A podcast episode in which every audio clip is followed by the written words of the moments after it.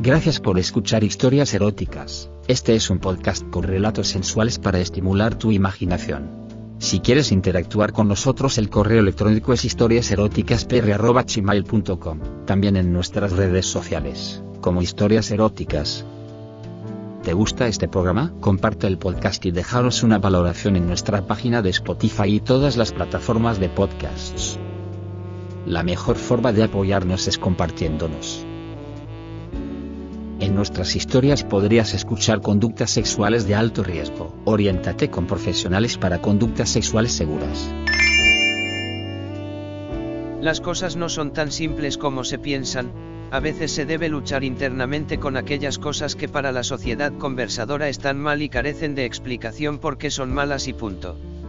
Se rumorea en la arquidiócesis que en el convento de la Divina Ascensión ocurrían cosas extrañas por lo que el arzobispo con autorización previa del Vaticano tomó la decisión de intervenir el convento y acallar esos rumores para demostrar que solo eran habladurías de herejes que solo buscan destruir la extensión del reino de Dios en la tierra. Se reunió un grupo de sacerdotes para analizar la situación y buscar una forma para llevar a cabo ese plan. Ustedes están aquí como siervos de Dios para que podamos rezar buscando una dirección y ver cómo afrontamos esta situación que trae congoja entre los fieles. Dijo el arzobispo. Uno de los prelados presentes dijo, Necesitamos que nos informe Excelencia por qué ha sido convocada nuestra presencia.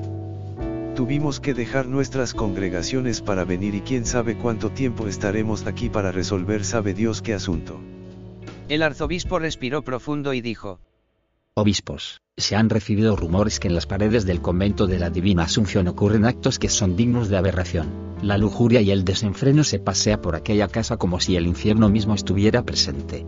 Por eso que con la venida de su santidad estamos reunidos para buscar una solución ya que nos afecta a todos y el buen nombre de la Santa Iglesia Católica. Es una cosa que no se puede tolerar. Vociferó uno de los obispos. Por eso debemos primero averiguar qué tan ciertos son los rumores y de resultar ciertos buscar la forma de extirpar el pecado. Dijo el arzobispo. Al son de la campanilla se arrodillaron pidiendo a Dios sabiduría en silencio. Fueron horas de ruego incesantes, hasta que nuevamente sonó la campanilla y se pusieron de pie, se les entregó un papel en que los 20 obispos reunidos debían expresar su voto sobre el asunto.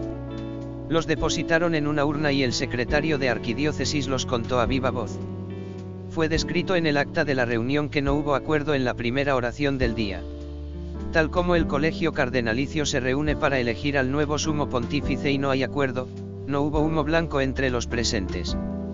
La segunda citación para el encierro y nuevo conteo de votos se llevaría a efecto a las 6 de la tarde. Un grupo de obispos más conversadores se paseaban en el patio de la arquidiócesis fumando un cigarrillo y buscando unir fuerzas para que el convento fuera intervenido y que se debía mandar un sacerdote para que impusiera orden por mandato del arzobispo. Fue así que sumaron adeptos a la consigna y dejarían su posición en claro en el segundo llamado. Seguimos en la búsqueda de claridad sobre el asunto que nos convoca, por lo que procederemos a elevar nuestro rezo para saber qué hacer, dijo el arzobispo. Entonces uno de los obispos se puso de pie y dijo, Con su permiso, Su Excelencia, pero creo que demorar el asunto no es lo ideal. Hemos hablado entre todos y tenemos una solución. En nombre de Dios pedimos que escuche nuestra voz. La mejor solución es enviar a un sacerdote para que con la autorización suya se haga cargo de una investigación y se remita a entregar un informe después de un tiempo determinado y saber si solo son rumores infundados o ciertos, de resultar fidedigno el rumor proceder a un juicio canónico en contra de quien esté involucrado y sea excomulgado o recluido a una vida de oración y penitencia. La propuesta pareció bien al arzobispo y pidió a los presentes expresen su voto a mano alzada, siendo todos quienes levantaron la mano en señal de aprobación. Quedó consignado en el acto que la moción propuesta fue ratificada por unanimidad. Ahora, la preocupación del arzobispo era ver quién sería digno de confianza para llevar a cabo tan noble misión y fuera riguroso a la hora de establecer las penas que ameritaban esos comportamientos. Al cabo de tiempo de meditación, la responsabilidad recayó sobre el padre Vivaterrand de la Iglesia de la Santísima Trinidad, conocido como un hombre implacable e intolerante al pecado, a sus 50 años era alguien que contaba con el respeto de muchos de los presbíteros cercanos a su diócesis, por lo que la misión no le presentaría mayores problemas. Al padre Terrand se le comunicó su nueva destinación y se le entregaron cartas de autorización para hacerse cargo de todos los asuntos del convento. Fue así que emprendió su viaje sabiendo que la voluntad de Dios se había manifestado y él debía obedecer. Al llegar fue recibido por una hermana del convento y él enseguida pidió entrevistarse con la superiora la Madre Angelina. Caminó por los estrechos pasillos, no se percibía nada extraño en el ambiente, incluso había monjas afanadas en sus labores pero nada que evidenciara lo que le fue previamente informado. Cuando llegaron a la oficina de la Madre Superiora, la monja que lo acompañaba golpeó la puerta. Adelante. Se escuchó del otro lado. La madre estaba encendiendo unas velas que había puesto en la imagen de la Virgen María como ofrenda. Al darse vuelta ve al presbítero de pie y le dice a la monja. Hermana, déjenos a solas y cierre la puerta. Obediente salió y dejó la puerta cerrada. ¿A qué debo su visita, padre? No fui informada que vendría alguien de arquidiócesis. Dijo. El padre extendió su mano y la madre Angelina besó su anillo en señal de respeto. Estoy aquí por indicación del arzobispo y le vengo a relevar de su digna posición. Debido a que, padre, me desconcierta tal información. Dijo ella. En nombre de Dios le ordeno que desista de su puesto y se encierre en su celda. Desde ahora es puesta en penitencia, pudiendo solo salir a compartir los alimentos, misa si no podrá participar del sacramento de la comunión. Dijo él en tono ofuscado. ¿De qué se me acusa? No puede imponerme penitencia si no sé cuál es mi ofensa. Dijo ella calmadamente. Por la autoridad que se me ha otorgado por la Santa Iglesia del Cordero y por su sangre derramada en la cruz. Te ordeno que desistas. Dijo él. Viene a mi casa a imponer órdenes y me dice que desista. Padre, creo que no entiendo. Dijo ella con una sonrisa. In nomine Patris, et Filii, et Spiritus Sancti. Os conjuro por los santos ángeles del Cordero que desistáis del mal que habéis causado sucio engendro. Dijo el padre Terrandi y le lanzó agua bendita. Veo que me habéis descubierto, sois astuto padre pero no más que yo. Dijo una voz espectral. No os resistáis más. Nuestro Señor Jesucristo te lo ordena, su sangre derramada en la cruz te lo ordena, los santos mártires te lo ordenan, la Santísima Virgen María te lo ordena. Desiste engendro de Satanás. La voz que salía de la madre Angelina rió e hizo temblar la oficina. Me ha llegado más entretención. Veremos si podéis resistir mis ataques. Dijo. El cuerpo de la superiora tembló y adoptó una actitud de reverencia ante el sacerdote. Padre, no esperábamos visitas. Dijo ella. Lo sé, madre, pero por órdenes del arzobispo estoy aquí para hacerme cargo de los asuntos del convento por un tiempo. También se me ordenó que debe ser puesta en encierro y penitencia hasta que yo concluya mis asuntos. Le dice. Muy bien, padre, se hará como usted dice. Dijo ella acatando lo que el Señor pedía a través de su enviado. Fue acompañada a su celda por el padre y puesta en confinamiento. Se instaló en una celda y pidió a las hermanas reunirse en la capilla para comunicarles el porqué de su presencia. No pasaron muchos minutos y ya estaban todas reunidas bajo un silencio sepulcral. Un total de 30 mujeres, entre monjas ordenadas y novicias lo esperaban. La puerta rechinante de la capilla se abrió y se escuchaban los pasos del siervo de Dios por medio de la nave central, cuando se escucharon más cerca de ellas los pasos se pusieron de pie, él se inclinó ante el altar y se persignó, se volteó y les dijo. Soy el padre Uive Terrán. He sido enviado en nombre de la arquidiócesis para hacerme cargo del convento. Las razones no se las puedo comentar, pero sepan que en mis años de ministerio sacerdotal he granjeado una reputación de ser severo. Por lo que les digo que cualquier cosa que a mis ojos sea considerada como una falta será duramente disciplinada. El autor de la carta a los hebreos dice que Dios a quien toma por hijo lo disciplina y lo azota porque lo ama y ustedes no son la excepción a esa regla. De pronto, se oyeron murmullos, entonces el padre dijo, no murmuren, si tienen algo que decir díganlo ya, esta es su oportunidad. Una joven novicia se levantó y dijo, Padre Terrand, sabemos que así es, pero no entendemos qué malo hay en la dirección de la Madre Angelina. Hermana, entre más rápido obtenga lo que vengo a buscar, la Madre Superiora retomará sus funciones.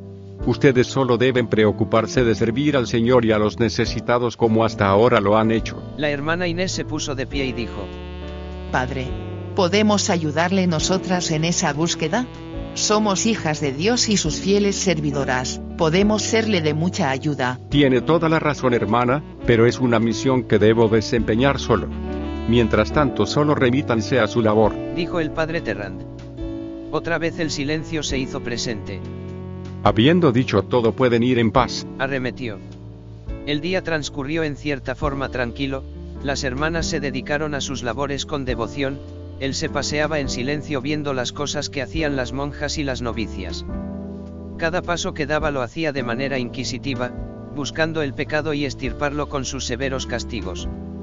Con sus manos atrás y dando pasos seguros salió al patio, se encontró con la hermana Teresa de Jesús, que cortaba los brotes secos de un rosal pero en un descuido el velo de su hábito se cayó dejando ver su pelo. El padre Terrand la miró y le dijo, Deje lo que está haciendo y acompáñame. La hermana obediente dejó sus cosas y caminó detrás del sacerdote, no sabía qué castigo se le aplicaría por tal descuido pero no quedaría impune ante los ojos aquel enviado del Señor. Entraron a la antigua oficina de la Madre Superiora, él la miró con desprecio ya que su labor no requería misericordia sino justicia. Hermana, usted ha cometido una falta. Le dijo. Ella lo miró con desdén y le dice, Lo entiendo y también sé que usted es un verdugo que se deleitará castigándome por lo que hice. Soy sierva de Dios y si eso sirve para expiar mi culpa, estoy en sus manos. Si usted quiere considerarme como un verdugo, pues, sí, lo soy, ya que a través del dolor el pecado es expiado. Coloqué sus manos con las palmas hacia arriba. le dijo Terrand. Ella obedeció y adoptó la posición que le fue indicada. El padre la miró y tomó del escritorio una regla de madera y la puso atravesando las dos palmas de la hermana Teresa de Jesús, una demencial sonrisa se dibujó en el rostro del sacerdote. Entonces sin mediar aviso comenzó a azotar las palmas de la monja con inusitada fuerza, ella intentaba mantenerse impávida y no darle el gusto al inquisidor de oírla suplicar. Lágrimas resbalan por las lozanas mejillas de la religiosa pero en silencio soporta los golpes de los que era objeto. Él no estaba satisfecho con el castigo, su sed de justicia no era saciada del todo. La hizo despojarse del hábito y que quedara totalmente desnuda, ella con un dejo de pudor se desnudó ante el padre Terrand. Ahora hizo que tumbara de espalda y extendiera los brazos hacia los lados, quedando en forma de cruz. Repitió los golpes, concentrándolos en los pechos y en el sexo de la hermana. Se notaba al borde del orgasmo, pero tenía que contenerse. Cada golpe ya no era un castigo sino un medio utilizado por ella para recibir placer, su sexo estaba inflamado por los golpes y por el placer que sentía en ese momento. En sus senos estaban las marcas de aquella regla que la transportaba a las puertas del cielo por cada certero golpe de su verdugo. Terrand al ver que la hermana disfrutaba de su penitencia con placer dejó caer un escupitajo en la cara de la religiosa y le dijo, No eres más que una sucia meretriz. No sabes qué tan sucia puedo ser. Pídeme lo que quieras y te complaceré como la mejor de las putas del infierno. respondió ella. ¿Blasfemas en un lugar destinado al servicio de Dios? Le preguntó él. Sí, y con toda mi alma que ha de quemarse en el infierno. Le respondió. Entonces Terrand separó las piernas de la monja y vio la humedad que relucía en su vagina. Metió la punta de pie y su zapato salió impregnado de aquellos tibios fluidos. Él se acercó y pisó su zapato cerca del rostro de la hermana Teresa de Jesús y ella lo lamió como una perra sedienta. No sabes, padre, lo rico que se siente. Hazlo otra vez y moja mis labios con mis fluidos. Le decía. El cura asqueado con lo que oía sacó su miembro y le orinó encima para acallar las blasfemias de la monja.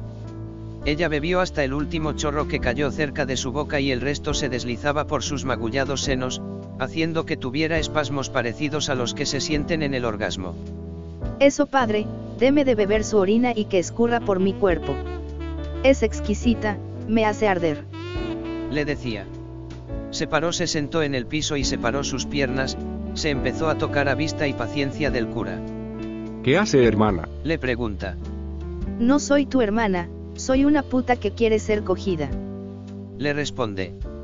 Él siquiera había alcanzado a guardar su verga después de orinarla, estaba tiesa, como si la invitara a degustarla. Teresa de Jesús empezó a masajear su vulva poniendo esa cara que ponen las zorras cuando cogen y gemía haciendo que el miembro del sacerdote se hinchara más. Absorto por lo que sus ojos presenciaban, intentó apagar el fuego que consumía a la monja y le lanzó agua bendita rezando el Ave María. Así, Padre empápeme no con agua, sí con su semen tibio y espeso. Decía ella. Deje de usar ese lenguaje profano. Le ordena él. Si fuera profano, no estaría excitado, Padre. Replica ella. Se coloca de pie y camina hasta donde está él, avanza, el padre retrocede pero su espalda choca con la pared, al estar frente a frente, la hermana saca su lengua y la desliza por sus labios. Aquí usted, Padre, no tiene autoridad sobre nosotras. Le dice mientras aprisiona su miembro y lo empieza a masturbar despacio.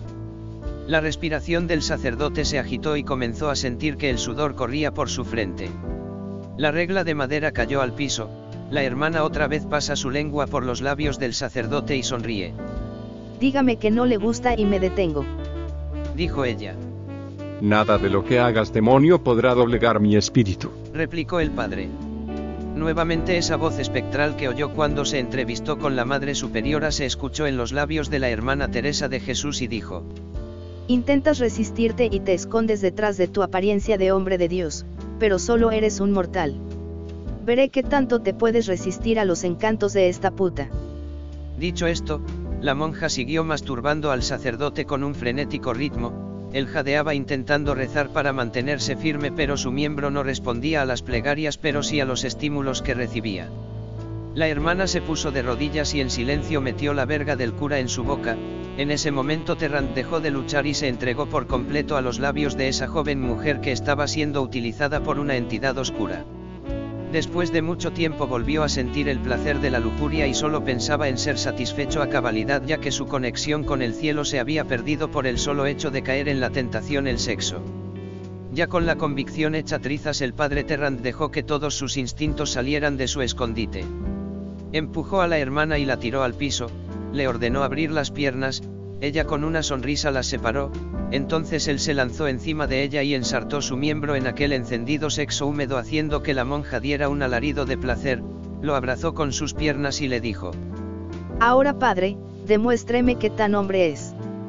Terrant comenzó con furiosas embestidas que hacían bramar a la monja, era tan brutal como despiadado, pero sin duda la hermana Teresa de Jesús disfrutaba de esa manera, ya que hace tiempo que no había un hombre entre sus piernas. Sí que sabe hacerlo bien, padre. Le decía. Cada vez más salvaje el padre Terrand la ensartaba hasta que la religiosa soltó un alarido de placer seguido por espasmos en su cuerpo imposibles de controlar. El sacerdote también comenzó a temblar frenéticamente y eyaculó en el interior de la monja quien con una sonrisa perversa lo besó apasionadamente. No sabe padre cuánto deseaba tener a un hombre en mi interior y sentir sus tibios fluidos llenando mis entrañas. Le dice. El padre viva consternado con lo que había sucedido, le ordena que se coloque sus sagradas vestiduras y que salga de la oficina. Él se quedó en el interior meditando en su debilidad, quitándose la camisa azotó su espalda con la regla de madera, buscando a través del dolor la expiación de su culpa. La hora de la comida llegó, estaban todos reunidos a la mesa, incluso se le había permitido salir a la madre Angelina para comiera rodeada de las otras religiosas.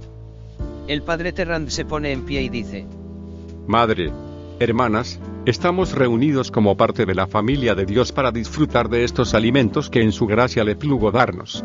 Les invito a elevar una plegaria al cielo y agradecer por aquella infinita bondad en que Dios nos provee. La hermana Rosario levanta su mano y se le concede la palabra. Padre, usted permitiría que esta sierva de Dios pudiera dar gracias. Dice con humildad. Pero claro que sí, hermana, puede hacerlo. Nos podremos de pie y el resto en silencio oiremos la plegaria. Nuestro amoroso Padre Celestial. Es con reverencia que nos inclinamos ante ti para agradecer por los alimentos que has puesto en nuestra mesa. Agradecemos también contar con la presencia de tu siervo el Padre Terrant para apacentar nuestras almas y con la Madre Angelina que por tantos años nos ha cuidado. Te pedimos que siempre muestres amor hacia nosotros proveyendo lo necesario para nuestro sustento, lo hacemos sabiendo que nos oyes. En el nombre de Jesucristo, nuestro Salvador. Amén. Comieron en silencio hasta que sus vientres fueron saciados, entonces la madre Angelina dice al padre susurrándole al oído. Sé lo que hiciste maldito pervertido y lo bien que lo pasaste con Teresa de Jesús, que pensará el arzobispo que su hombre de confianza terminó siendo un miserable pecador. No sabe lo que dice madre, al parecer las pocas horas de encierro le han hecho perder la razón. Le dijo él con voz un tanto temblorosa. La madre dio una pequeña sonrisa y le advirtió. Las cosas serán como tú dices cura pero con algunas condiciones. Te daré acceso al sótano, ahí encontrarás algunas cosas que te servirán para llevar a cabo la absurda misión que se te encomendó y podrás hacer lo que quieras con estas putas pero a mí me darás una cada noche para desahogar mi perversión. Eso es inconcebible. Respondió él. Caminemos. Dijo ella. Movido por la curiosidad aceptó la invitación.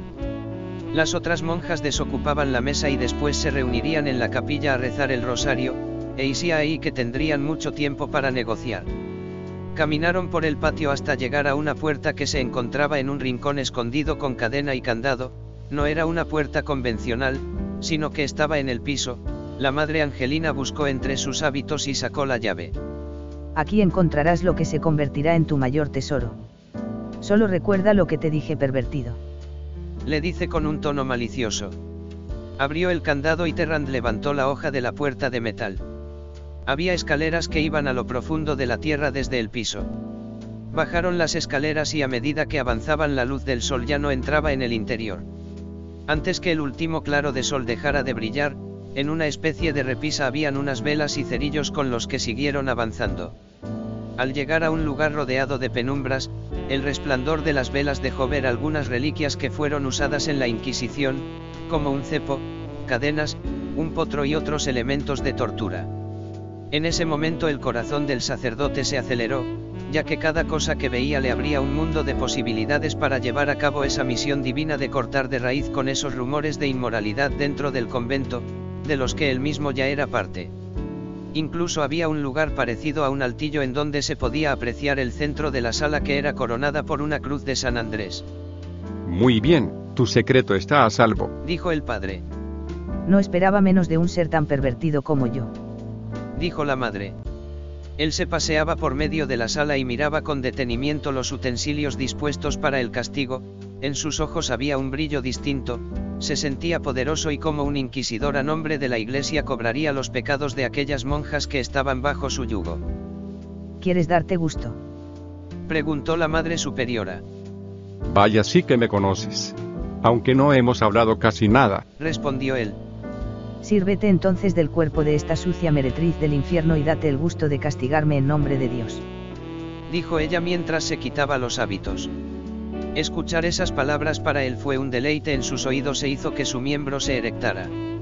La superiora encendió unas antorchas para dar mejor iluminación y estando desnuda se acomodó en la cruz de San Andrés. Sin duda los hábitos se esconden demasiado, zorra. Dijo el cura mientras aseguraba los grilletes de la cruz en muñecas y tobillos. Ella sonrió y le dijo. No sabes todo lo que esconde este cuerpo. Podría imaginarlo, pero quiero saber de qué eres capaz. Dijo Terrand. No comas ansias cura y disfruta de tu perversión. Dijo la superiora. Dios del cielo. He aquí tu siervo dispuesto a cumplir con su divina misión. En tus manos encomiendo el alma de esta meretriz de Satanás. Dijo él. La superiora rió y le dijo más bien tu perversa misión acaso no sientes lo que pasa bajo tu pantalón. El elemento escogido para empezar con la sesión de tortura fue una fusta con la que recorrió los senos de la madre y se deslizó por cada espacio de su piel, la miraba a los ojos y sonreía al ver cómo la superiora daba leves gemidos de aceptación. ¿Te calienta puta? preguntó el padre. ¿Tú qué crees? Pasa tu mano por mi vagina y te darás cuenta. Le respondió ella. El cura desliza su mano por la vagina de la superiora y nota la humedad que se impregna en su mano, con lujuria pasa su lengua y saborea los fluidos de la madre. Con los demonios exacerbados le da un golpe en el seno izquierdo que la hace dar un grito de placer. Hazlo más fuerte. Quiero que me marques. Le dice. Terrand entonces despliega su experiencia como verdugo y fustiga cada espacio de la piel de la superiora, senos, abdomen, muslos incluso su vulva, la madre Angelina gemía al sentir el azote del cuero en su piel. A él le excitaban esos gemidos placenteros y la aceptación de la penitente al ser fustigada por la mano del Señor, sentía como si Cristo mismo le indicara dónde y de la manera que debía dar el azote. Me tienes caliente cura, pero sé que tienes más para dar. Le decía la superiora encendida en lujuria. La liberó de los grilletes solo para colocarla de espaldas y volverla a apresar. Dejó la fusta y tomó un flague trenzado de 30 colas, cada cola tenía tres trenzas, por lo que su apariencia era como si tuviera 10. Era cómodo y cumpliría su propósito, flagelar el cuerpo de Angelina. Empezó de manera suave, para ir aumentando la intensidad de a poco, la piel de la madre superiora se laceraba cuando los abrazos de las cuerdas se enredaban en su espalda. Eres un maldito sádico Terrandi, por eso arderás en el infierno. Le decía la superiora. Entonces arderemos juntos puta del infierno. Le contesta. La piel de su espalda, sus nalgas y en sus muslos se empieza a abrir, dejando salir hilos de sangre que la recorren aumentando la excitación en ella. Verla cubierta de sangre para el padre Terrand es todo un deleite. Estaba tan caliente como satisfecho. La libera de los grilletes y las fuerzas en Angelina parecen desvanecerse. Sus piernas se doblan y cae al piso, el cura no tiene ni un ápice de compasión y le ordena arrastrarse por el piso. ¿Cómo puede se incorpora apoyándose en una vieja mesa? Terrand está detrás de ella sonriendo perversamente. Se toma de las caderas de la madre superiora y restriega su erección entre las nalgas, ella le pregunta. ¿Quieres follarme párroco del infierno? Sí, de la forma más indigna en que se folla a una sucia puta como tú. Le respondió. Me vas a romper el culo infeliz. Vuelve a preguntarle. Con las manos ensangrentadas el sacerdote baja el cierre de su pantalón, saca su verga y se la mete de una embestida en el culo a la madre superiora. Ella da un grito de dolor que se mezcla con placer. Dame fuerte cura, rómpeme el culo y sacia tu maldita lujuria. Dice la madre Angelina. El padre Terrand le da brutales embestidas, haciendo que la religiosa se tenga que aferrar con las pocas fuerzas que le quedan en la mesa. Gemía, jadeaba y rogaba que la verga del padre siguiera torturando su culo de manera brutal. Angelina intentaba mantenerse en pie, ya que sus piernas temblaban, su respiración era cada vez más agitada y el dolor de su magullado cuerpo le dificultaba soportar la brutalidad de Terrand. En el placer de la agonía por acercarse al orgasmo la madre Angelina grita. Métela con fuerza Terrand. Cógeme hasta que ya no me pueda sostener. Pareció que esas palabras fueron detonantes para aumentar la brutalidad del sacerdote, ya que cada segundo que pasaba era más despiadado en la forma de cogerse a la superiora. Con sus últimas fuerzas la madre Angelina se entregó al placer y desfalleció en un orgasmo tan intenso que su cuerpo quedó desplomado en la mesa, sus ojos parecían perdidos, pero en sus labios se dibujaba una perversa sonrisa. Los ojos de la madre superiora se cerraron y cayó al piso, su cuerpo cubierto de sangre fue una ofrenda de perversión en el altar de las pasiones prohibidas que fue aceptado con gusto por aquellos demonios lujuriosos que poseían su cuerpo y los del sacerdote. Pasó un tiempo cuando pudo recobrarse, Terrand estaba a su lado con la actitud de haber cumplido su deber de purificar el alma de quien ha caído en los brazos del pecado.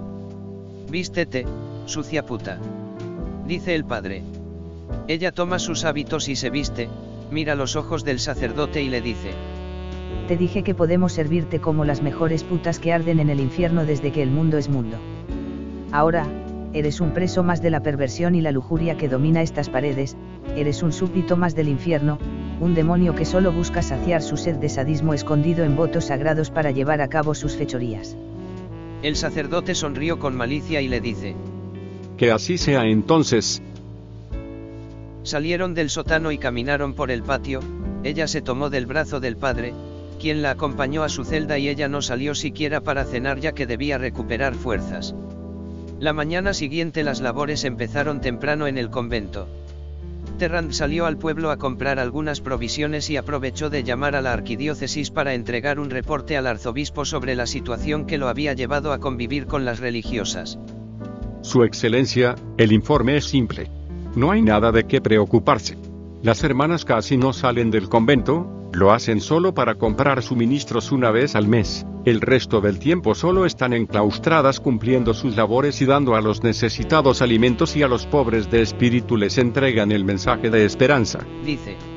Es un alivio, padre Terran. Sabía que es usted era el indicado en desempeñar esta misión. Su reputación de implacable no solo eran habladurías, veo que hice bien en confiar en usted. Dice el arzobispo.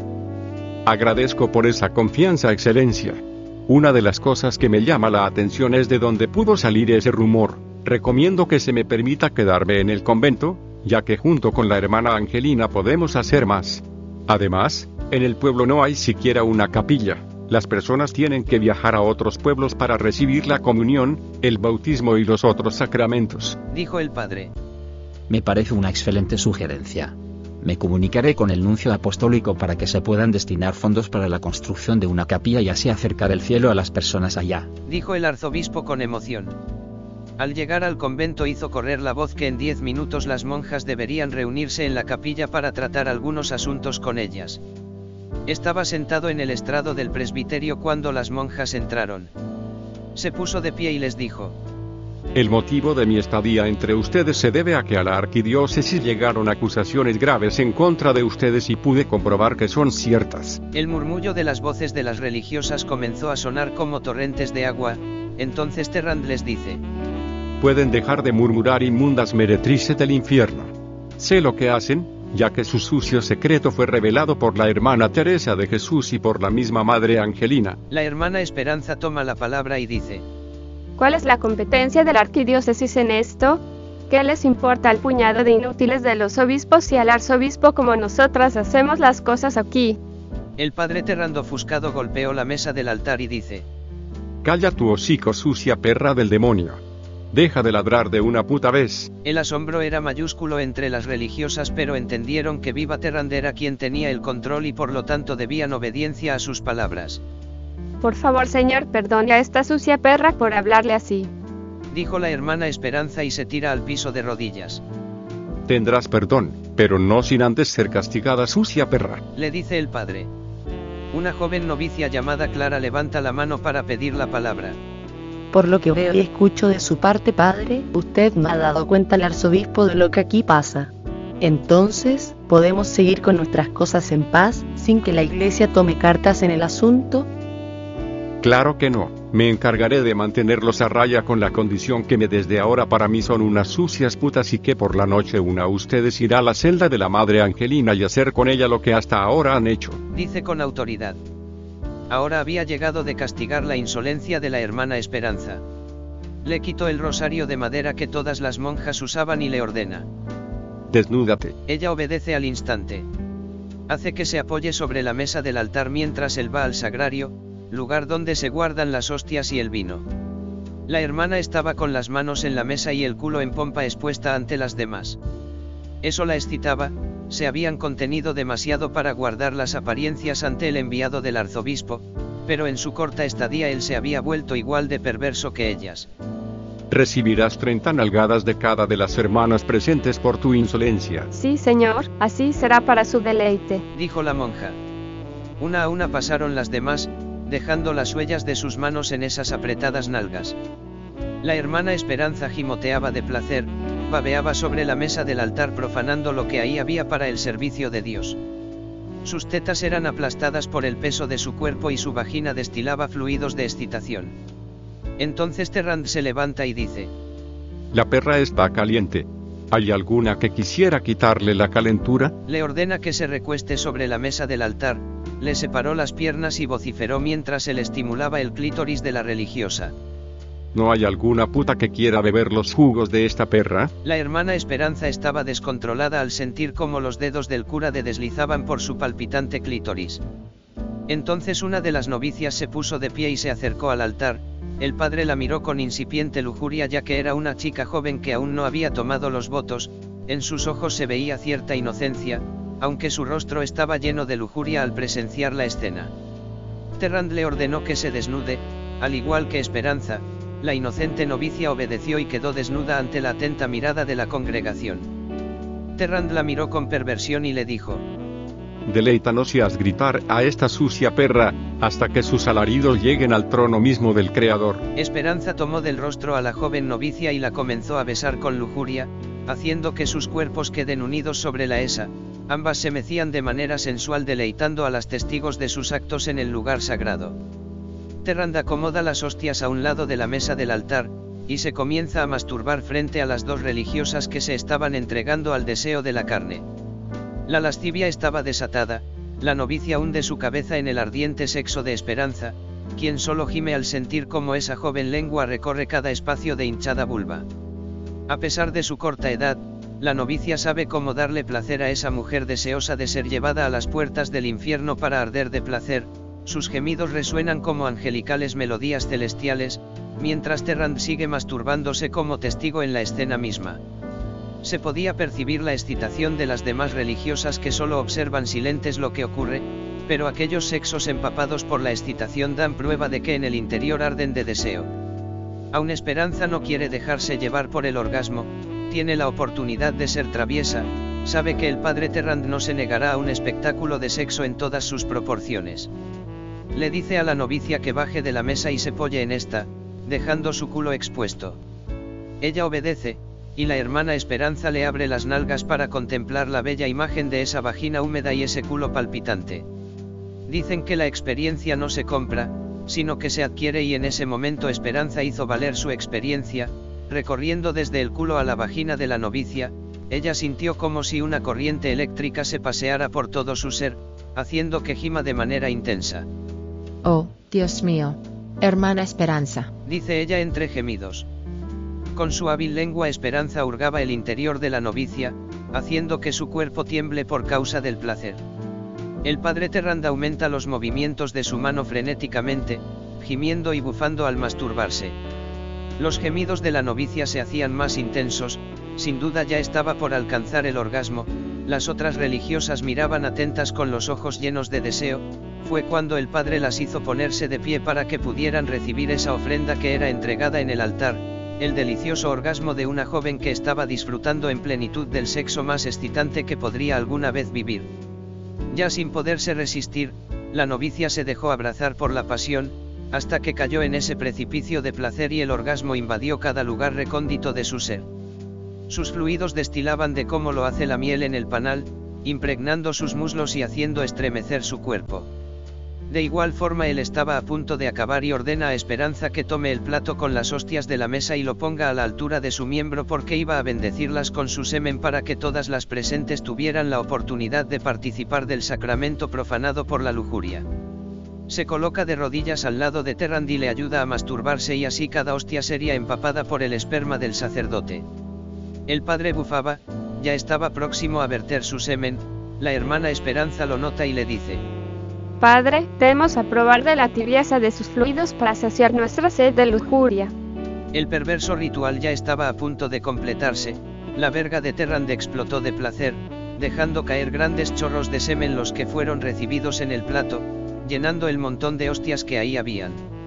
La hermana Esperanza aprovechó de dejar sin rastro de semen la verga del sacerdote, limpiándola con su boca y tragándola por completo, pasando su lengua por la base y por el glande.